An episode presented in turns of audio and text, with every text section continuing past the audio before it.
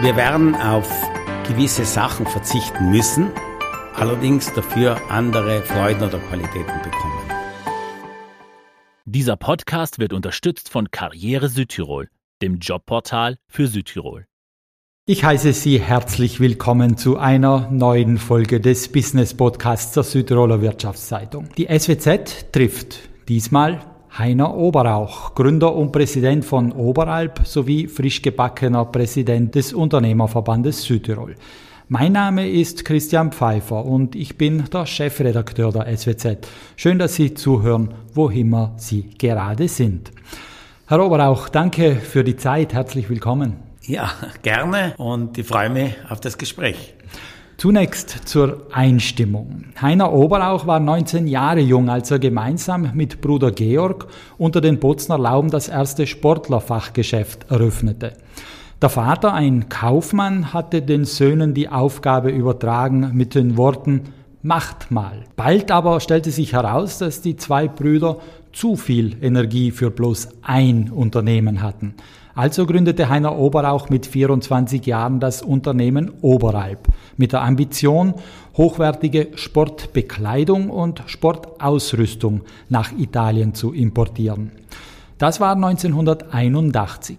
Genau 40 Jahre später gehört Oberalp zu den 25 umsatzstärksten Unternehmensgruppen Südtirols und beschäftigt rund 700 Mitarbeiterinnen und Mitarbeiter.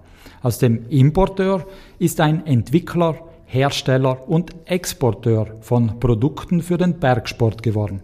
Genauso Eigentümer mehrerer Bergsportmarken, darunter Saleva. Heiner Oberauch ist selbst begeisterter Bergsteiger und Skitourengeher und eine Passion hat er auch für Käse und Wein, die er in Findel und in Rumänien herstellt. Und entspannen tut er am liebsten in Diers, wo er im Sommer ein altes Bauernhaus bewohnt und eigenhändig Produkte anbaut. Herr Oberauch, zuallererst Gratulation zum Präsidentenamt im Unternehmerverband Südtirol.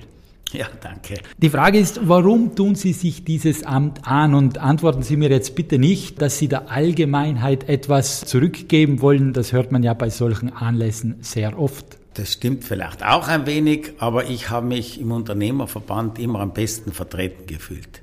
Als Einzelhändler wurde ich Großhändler und dann äh, Industrieller, wenn Sie so wollen, aber auch als Einzelhändler.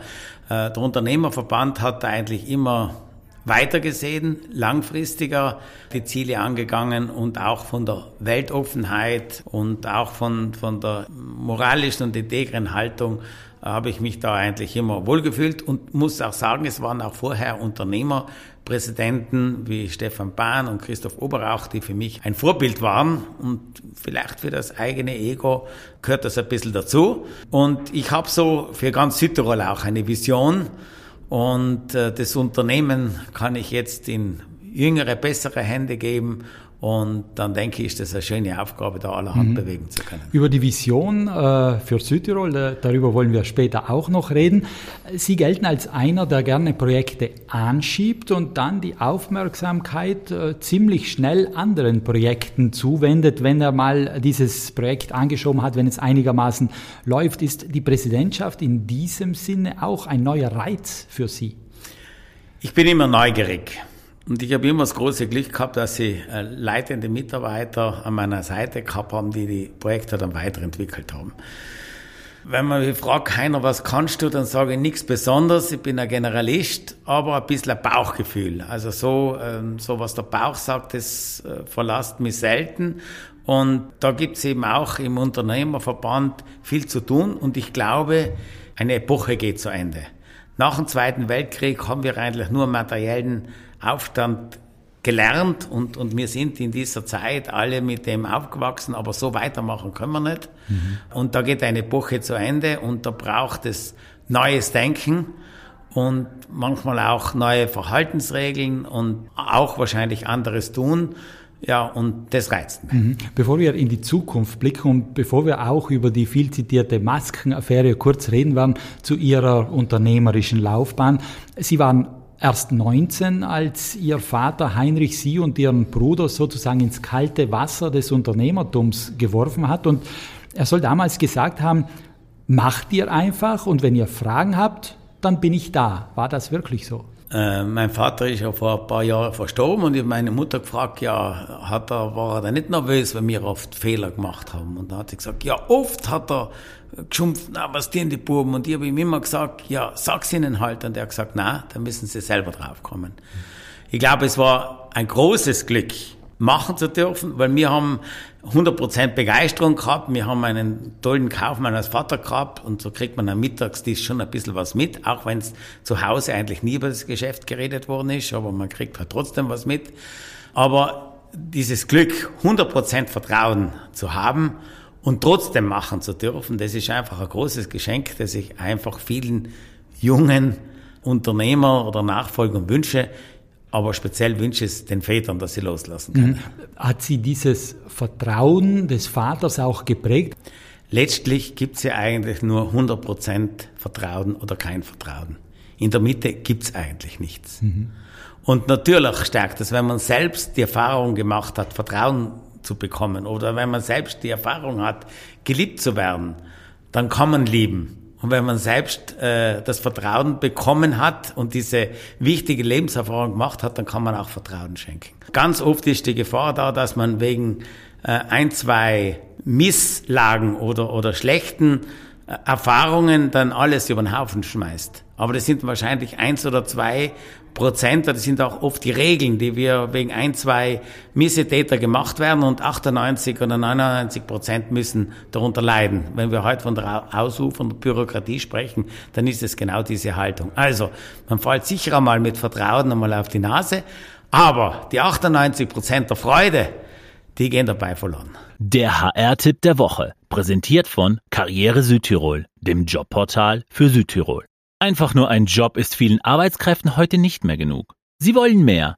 Mit zusätzlichen Leistungen, sogenannten Benefits, zeigen Sie Ihren Angestellten, wie wertvoll sie für sie sind.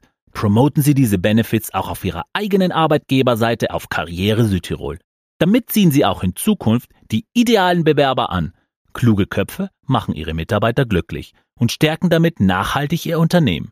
Das war der HR-Tipp der Woche, präsentiert von Karriere Südtirol, dem Jobportal für Südtirol. Vertrauen ist im Grunde ja eine schöne Sache und wahrscheinlich erleichtert Vertrauen auch das Leben, weil man, wenn man vertraut, dann kann man leichter delegieren und man schafft sich somit Freiräume für andere Dinge. Nicht alle Unternehmer, nicht alle Führungskräfte tun sich aber so leicht damit, ihren Mitarbeiterinnen, auch der neuen Generation, dieses Vertrauen entgegenzubringen. Haben Sie Tipps für diese Menschen? Ich denke, jeder soll sich da fragen, liegt es wirklich beim anderen oder liegt es bei mir? Weil Vertrauen hat schlussendlich auch, denke ich, immer mit Angst zu tun. Wenn ich Ängste habe, dann werde ich mich äh, schwerer tun zu vertrauen. Und ich glaube, das Ureigene des Unternehmers normalerweise ist eine gewisse Angstfreiheit. Ich merke im Unternehmen, ich habe viele tolle Manager, aber Manager sein und Unternehmer sein ist oft etwas anders, weil die Manager sind die wahrscheinlich cleverer und intelligenter, aber diese ähm, gewisse Risikobereitschaft und Risikobereitschaft hängt halt auch mit Angst zusammen. Das unterscheidet äh, meistens den, den Unternehmer. Also es gehört auch Überwindung dazu zum Vertrauen. Es gehört Überwindung dazu. Ich glaube, ich, ich muss auf mich selber schauen, mir muss es selber gut gehen, dann, dann kann ich auch vertrauen. Und, und wenn man Vertrauen schenkt, dann bekommt man auch Vertrauen zurück. Das ist so wie in den meisten Dingen im Leben. Haben Sie auch manchmal Angst, wie der Vater Angst hatte, es aber nicht gesagt hat? Meine Frau ist Psychologin und Psychotherapeutin und sagt, äh, Angst hat, hat jeder. Und es gibt schon äh, Momente, wo ich, wo ich dann auch Angst habe. Aber wenn die positiven Dinge überwiegen, dann, dann ist die Angst nicht groß. Und da ist vielleicht auch eines meiner Lebensmottos so, das ist positiv zieht positiv an. Und das ist auch, leider war das negativ, negativ anzieht mhm. nicht. Und, und es ist nicht so, wie das beim, beim Magnet ist, das positiv-negativ ansieht. Mhm. Also ich glaube, wenn man sich, und wieso ist positiv zu positiv an so wichtig? Weil man sich nicht bei den negativen Dingen aufhalten soll, sondern bei den stärkeren, bei den positiven Dingen. Anscheinend fahren Sie mit dieser positiven Lebenseinstellung ja ziemlich gut. Sie haben Oberalp zu einer der 25 umsatzstärksten Unternehmensgruppen Südtirols gemacht. Sie produzieren Wein, Sie produzieren Käse. Also irgendwie scheint Ihnen alles zu gelingen. Was ist aus Ihrer Sicht Ihre große Stärke, um nicht zu sagen Ihr Erfolgsrezept? Alles gelingen tut nie. Wichtig ist, äh, wenn man drei Dinge angeht, dass eines davon gelingt. Man muss dann loslassen können und auch den Mut haben oder die Demut zu haben, das eine und andere geht nicht und nicht daran festhalten. Was ist, was ist äh, der Erfolg? Ja, ich glaube schon ein gewisses Gespür, auch Gespür für, für andere Menschen und dann eben zu wissen, welche Menschen passen zu einem oder welche Menschen passen für die Aufgabe. Ja, und schon die Sicherheit zu geben den Menschen, auch, auch in den Projekten. Schlussendlich wissen die Leute, der Heiner steht dahinter. Äh, und das ist ganz gleich, ob beim Weingart, bei Oberachzit oder bei, bei der Käserei oder bei Saleva oder bei den anderen Bergsportmarken bei Oberalp, ja, das, das, äh, so dass das dahinter stehen und, und das Sicherheit geben, glaube ich, ist, ja. Mhm. Das klingt jetzt alles sehr einfach, vielleicht sogar ein bisschen romantisch. Über den Einsatz haben wir noch nicht gesprochen. Wie viel arbeiten Sie? Ich bin kein Workaholic. Ich bin leidenschaftlicher Bergsteiger, ich bin leidenschaftlicher Gärtner, ich bin äh, singen gern im Chor habe auch relativ viel Zeit mit den Kindern gehabt und jetzt auch viel Zeit mit den Enkelkindern. Also das war nicht immer die 40-Stunden-Woche, das war manchmal auch mehr. Äh, aber da hat es auch dann wieder Zeiten gegeben, wo ich einmal drei äh, Wochen auf Expedition war. Ich glaube, ganz wichtig ist, dass es einem selber gut geht, dass man in der Balance ist. Das spüren äh, die Menschen, weil man ist ja nicht nur beruflich ein Vorbild oder ein Bezugspunkt, ich möchte nicht Vorbild sagen, sondern eher Bezugspunkt, sondern auch als Mensch. Und das, das spüren, das spüren natürlich auch die Mitarbeiter. Und es ist ja so, gerade in Südtirol, wo es ja um die Kampf der Talente geht, wo wir Gott sei Dank Vollbeschäftigung haben, äh, ist es wichtig, dass die persönlichen Werte und Ziele des Mitarbeiters sich mit der Philosophie des Unternehmens oder des Unternehmers auch, auch decken. Und insofern glaube ich, ist es nur viel Arbeit und darin, darin Bezugspunkt zu sein, mhm. äh, wäre zu wenig.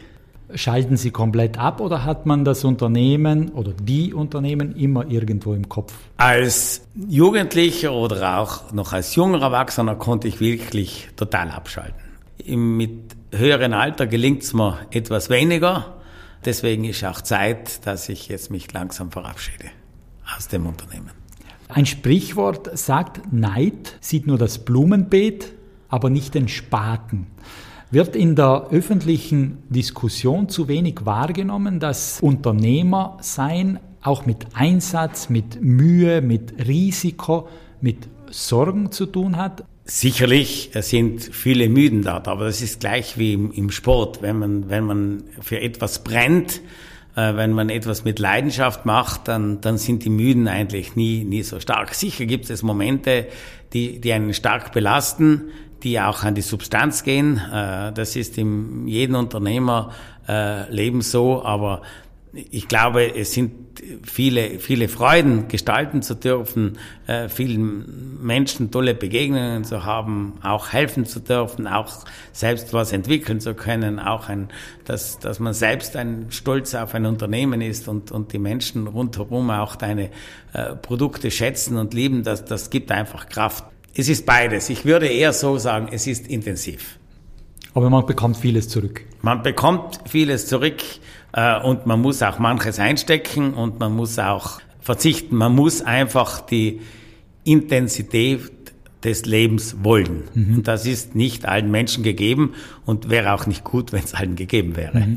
Finden Sie vor diesem Hintergrund die Initiative, einen Tag der Arbeitgeber ins Leben zu rufen, äh, die Initiative von HGV und HDS, von Ihren Kollegen, von den anderen Verbänden, eine gute Initiative? Ich glaube, es war eine gute Marketingaktion für dieses Jahr. Als solches kann man es durchgehen lassen, so würde ich es sagen. Sonst denke ich, äh, sollten Arbeitnehmer, Arbeitgeber zusammen feiern. Und äh, die Arbeit ist ein hohes Gut und das sollte man zusammen machen. Und auch historisch ist da speziell der Arbeitnehmer ein Rampenlicht und das sollte man ihn auch lassen. Da fehlt mir etwas die Fantasie, das einen Tag vorher zu machen. Da gibt es andere, andere Methoden. Für das heurige Jahr wird es gut sein, weil wirklich sehr viele Unternehmer in äh, argen Nöten, in Existenz, äh, Existenzängsten waren und mit, mit sehr, sehr großen Sorgen. Und insofern war es auch gut, dass man aufmerksam gemacht hat auf diese hohe Belastung, äh, die Menschen in dieser Zeit haben. Ihr Unternehmen, und damit kommen wir zurück zum Unternehmen, ist in die sogenannte Maskenaffäre verwickelt. Oberalp hat dem Land Südtirol in der ersten äh, Phase der Corona-Pandemie geholfen, Schutzanzüge und Mund-Nasenschutz anzukaufen. Und jetzt prüfen Gerichte, ob alles mit rechten Dingen zugegangen ist und wer die Kosten für die teilweise fehlerhaften Masken tragen muss. Was haben Sie aus dieser Angelegenheit gelernt?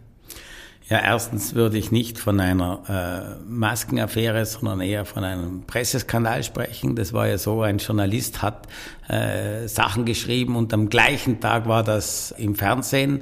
Das tut mir besonders leid, weil ich bei der Reihe eigentlich ein Sender ist, wo ich mich sehr gerne informiere. Da habe ich gesehen, wie das eigentlich funktioniert, unreflektiert und da ist einfach ganz viele Falschmeldungen rausgegangen. Judith Andrea äh, hat mich angerufen, hat gesagt, Heiner, da gibt's nichts mehr. Die haben für zwei, drei Tage noch Masken. Könnt ihr irgendwo was nähen? Ihr seid ein Textilbetrieb, könnt ihr helfen?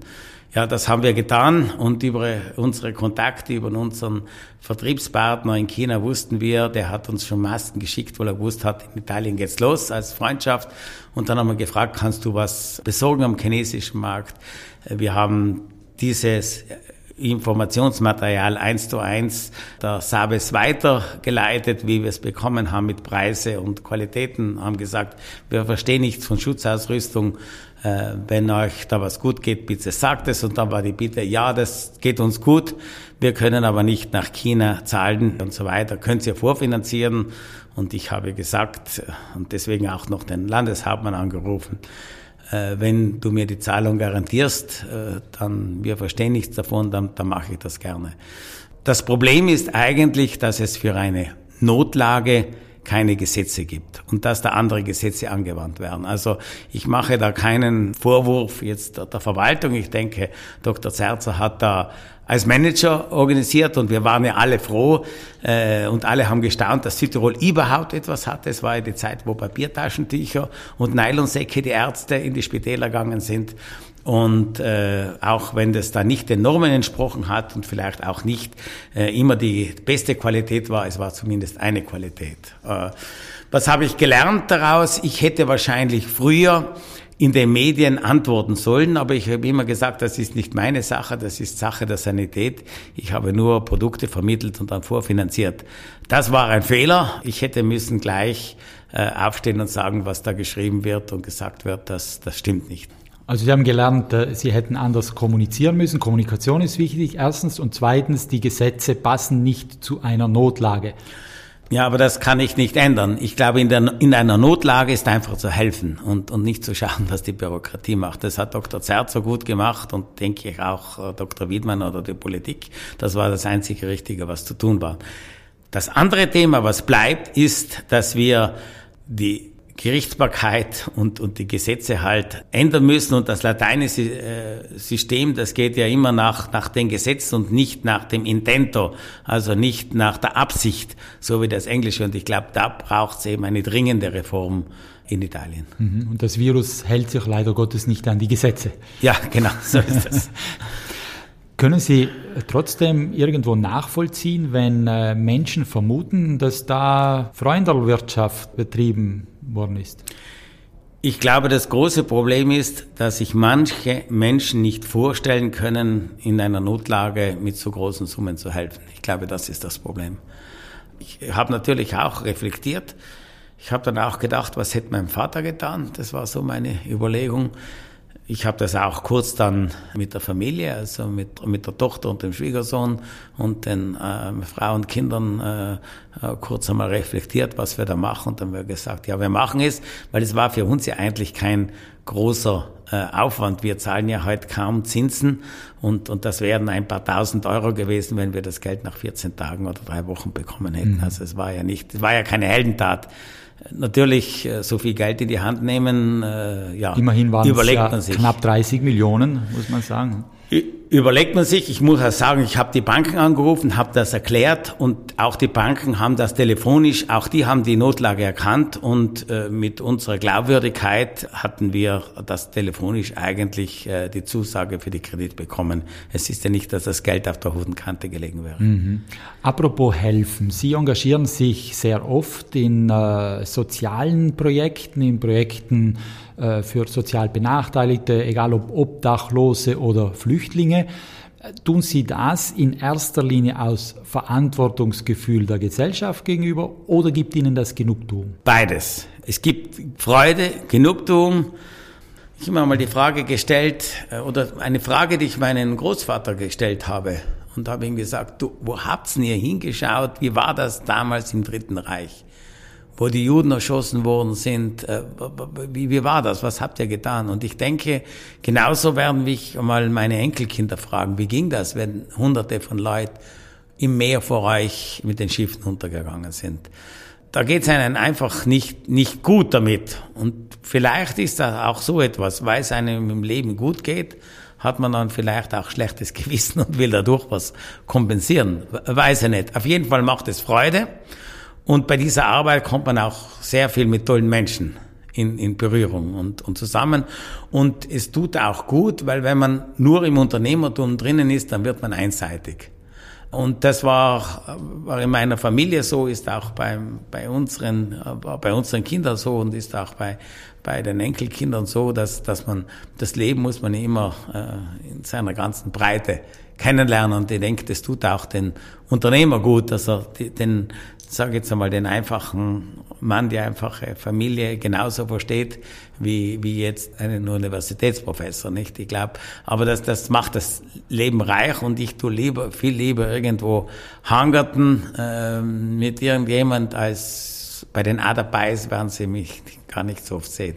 Macht das zufriedener, dieser Blick Ganz sicher. Helfen können ist immer schön und, und letztlich am Ende des Lebens, was wird denn wichtig sein? Es sind wahrscheinlich die Beziehungen zu den Menschen. Beziehungen können ganz toll in Geschäftsfreundschaften sein, aber können auch in anderen Be Beziehungen sein und ja, vielleicht hat man ein etwas ruhigeres Gewissen, wird sein. Kommen wir zum Abschluss noch äh, zu Ihrer nunmehr politischen Rolle als Unternehmerverbandspräsident. Was muss sich ändern in Südtirols Wirtschaft? Was gefällt Ihnen nicht? Sie haben vorhin von äh, Vision für Südtirol gesprochen. Ja, momentan fehlt mir die Gesamtvision, die holistische Vision äh, für Südtirol. Da ist viel zu tun. Ich habe immer das Beispiel gemacht von äh, der ganzen Klimahausmesse, Klimahausgeschichte und so weiter, die in Italien ganz stark war.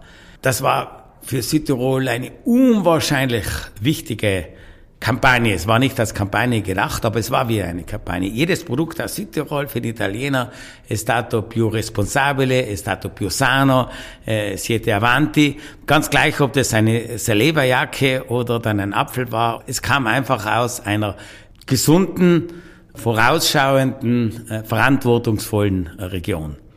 Und, und genau das ist das Bild, was wir, was wir brauchen. Eine gesunde, verantwortungsvolle äh, Destination. Es ist, äh, so wie es Anna Quinz äh, sagt, äh, Südtirol ist more than apples and cow.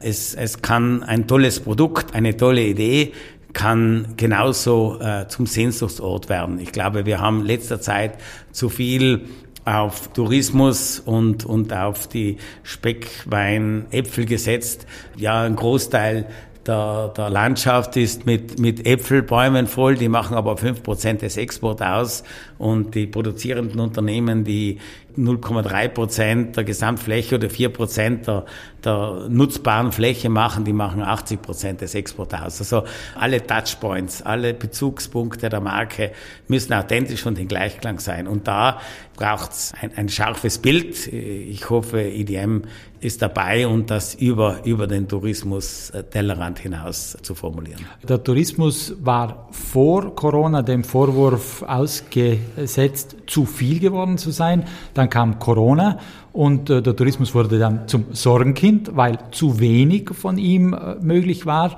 Braucht Südtirol weniger Tourismus und mehr Industrie? Ganz sicher, das hat übrigens schon der grüne Abgeordnete Heiß vor Jahren gesagt.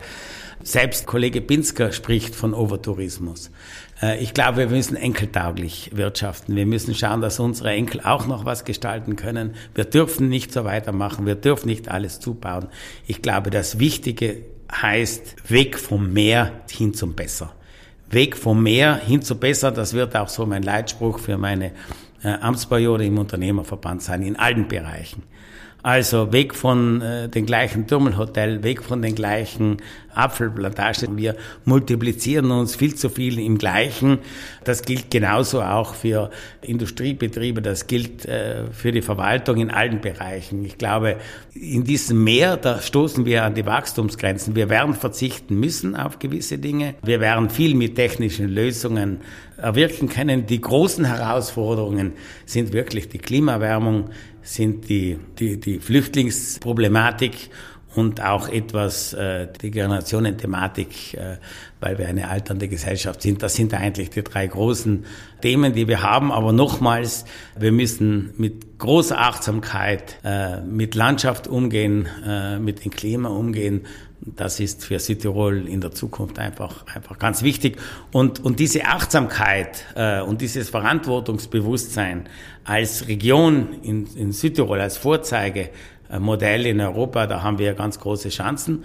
Da wird es auch radikale Dinge brauchen. Ich kann mir vorstellen, es gibt nur mehr Elektro- oder Wasserstoffbusse in Südtirol. Ich brauche Alleinstellungsmerkmale, auch den, die Mobilität äh, neu zu denken, auch das Bauen, Bauhöfe, Industriehallen, Obstmagazine, wenn ich Landschaft schonen will, die kann ich unterirdisch bauen. Das hat klimatechnisch einen Vorteil.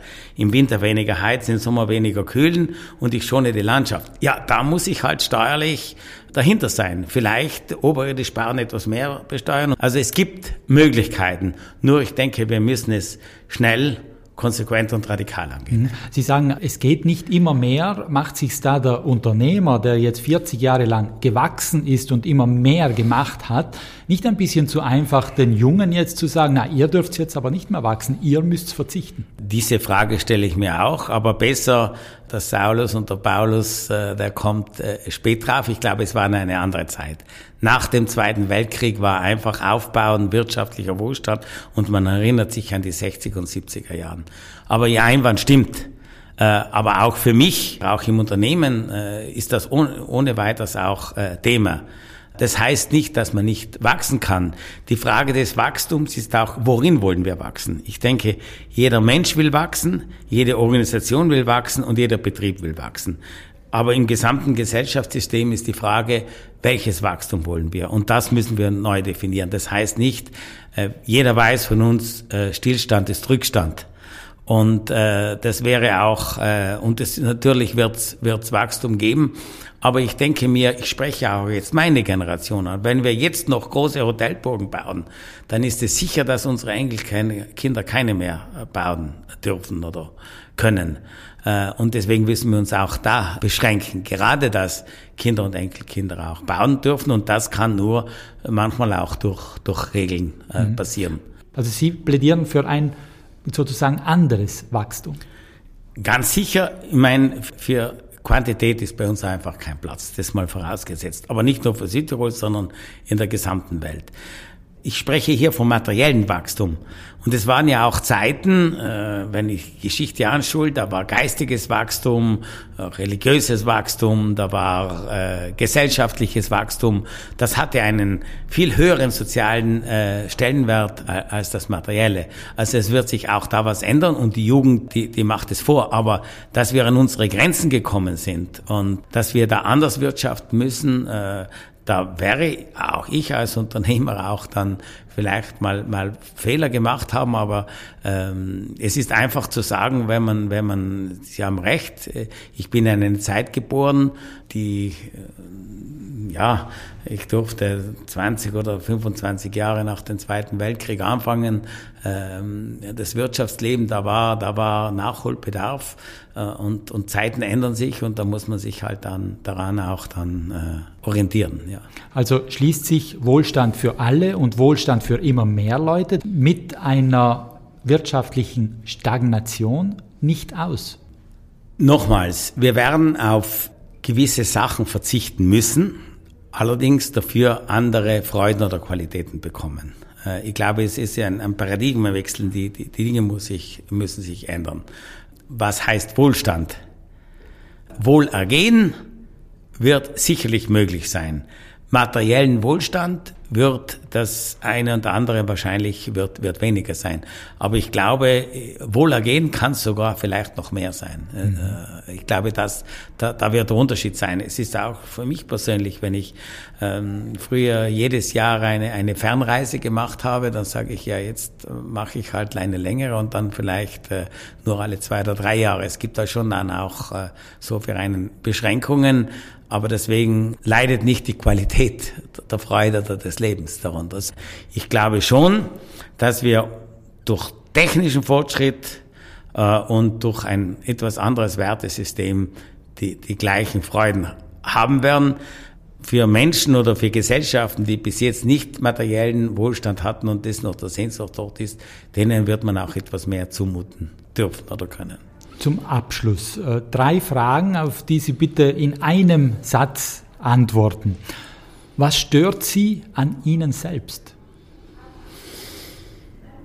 Dass ich manchmal zu wenig in die Tiefe gehe. Was ist für Sie Luxus? Diese Freiheit, die ich habe und das Eingebundensein in Familie und Freunde. Ihr Wunsch an die Fee? Ja, dass es meiner Familie gut geht, dass die Enkelkinder ein frohes Leben haben und im neuen Amt auch ich das Richtige tun darf. Danke, Herr Oberauch. Es hat viel Spaß gemacht mit Ihnen und ich wünsche Ihnen weiterhin viel Energie für Ihre Tätigkeiten. Und Ihnen, liebe Zuhörerinnen und Zuhörer, ebenfalls danke fürs Dabeisein.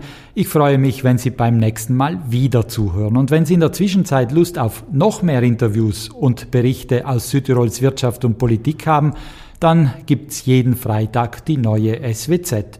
Und online gibt es uns natürlich auch auf swz.it.